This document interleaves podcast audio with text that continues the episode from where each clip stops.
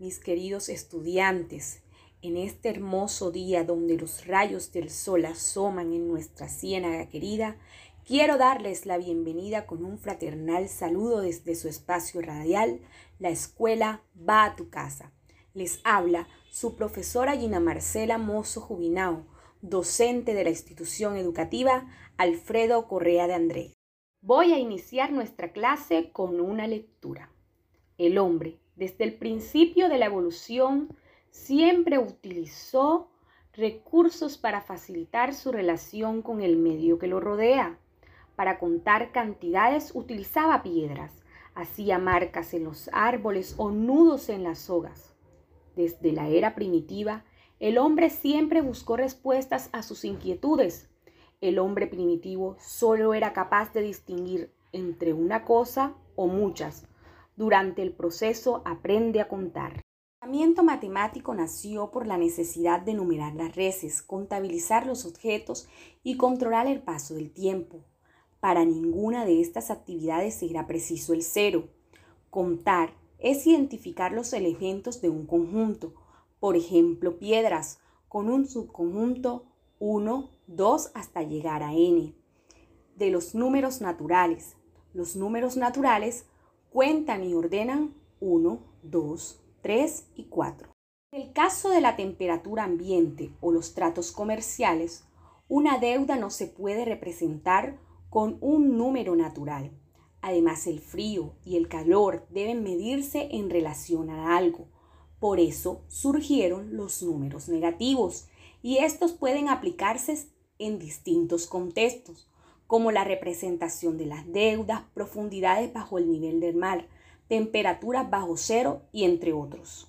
Debido al anterior nació el conjunto de números. ¿Ustedes saben cuál es el nombre de ese conjunto de números? ¡Súper fácil! Es el conjunto de números enteros. Ahora vamos a describir qué son los números enteros.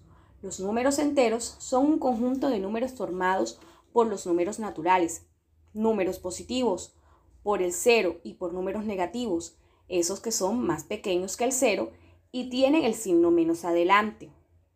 El conjunto de números enteros se representa con la letra Z. Los números enteros se dividen en tres partes. Primero, enteros positivos o números naturales se representa con Z positivo. 2. El 0. 3. Enteros negativos se representa con Z negativo.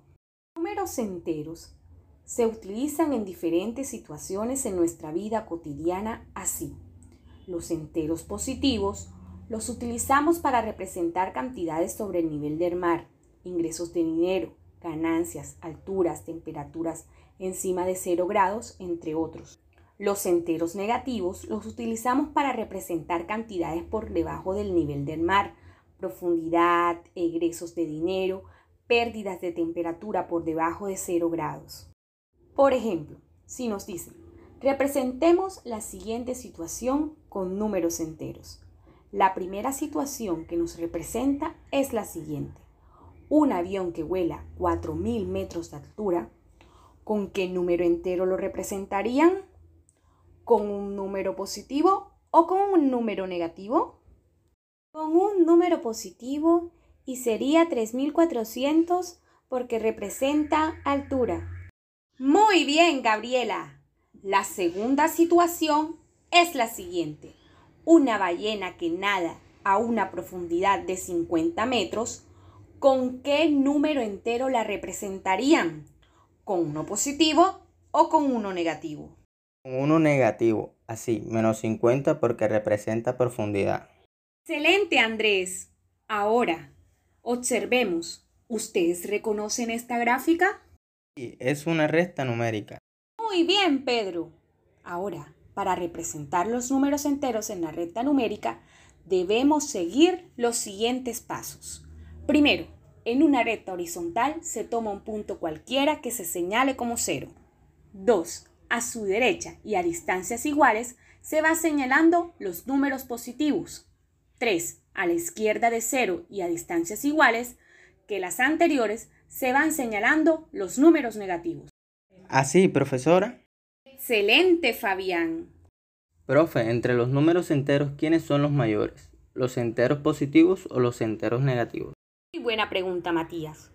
Los enteros positivos son mayores que el cero y los números negativos. Y ahora verán por qué. Entre dos números enteros es mayor el que más a la derecha esté de la recta numérica. Por ejemplo, si comparamos los números 7 y 4, se puede decir que 7 es mayor que el 4 porque 7 está a la derecha de 4. De dos números enteros es menor el que más a la izquierda esté de la recta numérica. Por ejemplo, si comparamos los números menos 4 y menos 3, se puede decir que menos 4 es menor que menos 3 porque menos 4 está a la izquierda de menos 3. ¿Está claro lo que hemos trabajado hasta el día de hoy acerca de los números enteros? María. Sí, profesora. Me alegra tener un grupo de estudiantes muy pilosos y activos, siempre atentos a participar en las actividades. De verdad, los felicito, los que han hecho un excelente trabajo. Bueno, mis queridos estudiantes, para concluir nuestra clase, me gustaría que algunos de ustedes me digan qué aprendieron hoy. Profe, hoy aprendí cosas muy importantes acerca de los números enteros, como los puedo utilizar en mi vida cotidiana que se debe tener en cuenta para representar bien en la recta numérica y cómo los ordeno para definir cuál es el mayor o cuál es el menor. Excelente, Andrés. Estuviste muy atento durante toda la clase. Ahora díganme, por favor, ¿cómo les pareció la clase? La clase estuvo muy bonita y buena. Aprendí muchas cosas. Ahora, mis estudiantes, para reforzar y afianzar lo aprendido, vamos a realizar las actividades de la guía propuesta para esta temática, en la cual también encontrarán los conceptos que vimos en la clase y el material de apoyo serán videos, ejemplos y entre otros. Espero que en este día hayan disfrutado de este espacio que está hecho con mucho amor y cariño para ustedes. Antes de despedirnos, Quiero agradecer a las personas que hicieron posible este audio, como lo son los niños Gabriela Martínez Valiente y Sergio Tomás Hernández. Asimismo, agradecer al grupo de docentes que hace parte del equipo encargado de la redacción del guion Lisset Díaz Santa María y Marcela Remón Tomás.